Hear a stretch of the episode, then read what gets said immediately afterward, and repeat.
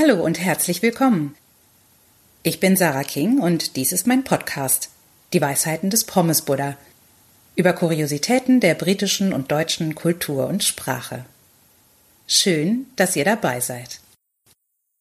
In dieser Folge geht es um Karnevalsbräuche, um den Veilchendienstag. Was macht man an dem Tag? Den gibt es auch in verschiedenen anderen Ländern mit anderen Traditionen.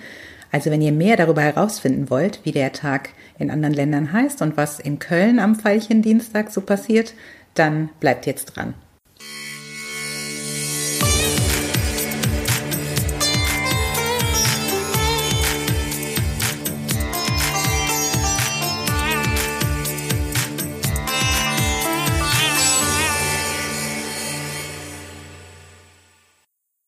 In einer Woche ist Aschermittwoch, das Ende der ausschweifenden Karnevalszeit und der Beginn der entbehrungsreichen Fastenzeit.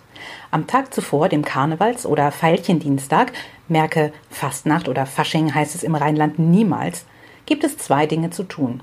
Erstens noch einmal richtig die Sau rauslassen und zweitens die sündigen Taten ins Jenseits befördern. Doch was hat das alles mit Pfannkuchen zu tun?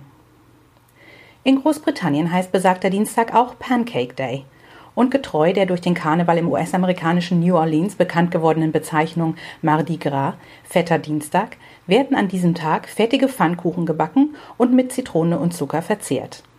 In unseren Breiten wird entsprechend Fettgebackenes in diversen schillernden Varianten wie Berlinern oder Mutzen konsumiert.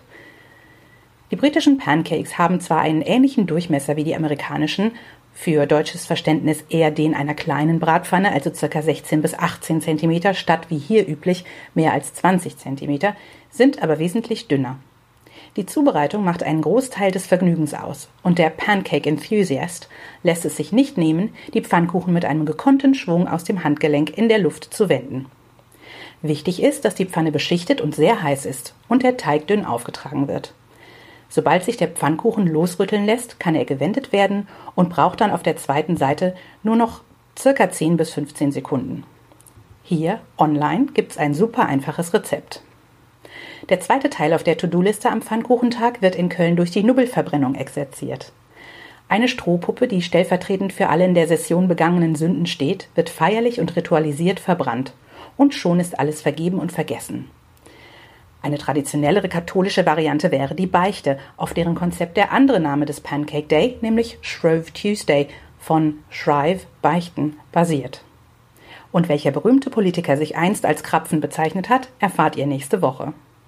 Der Pommesbuddha sagt, ein schöner Pfannkuchen hat noch keinem geschadet. Das war's für heute. Vielen Dank fürs Zuhören.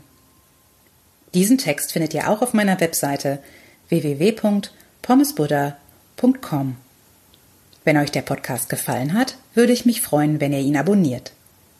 Auf bald, eure Sarah King.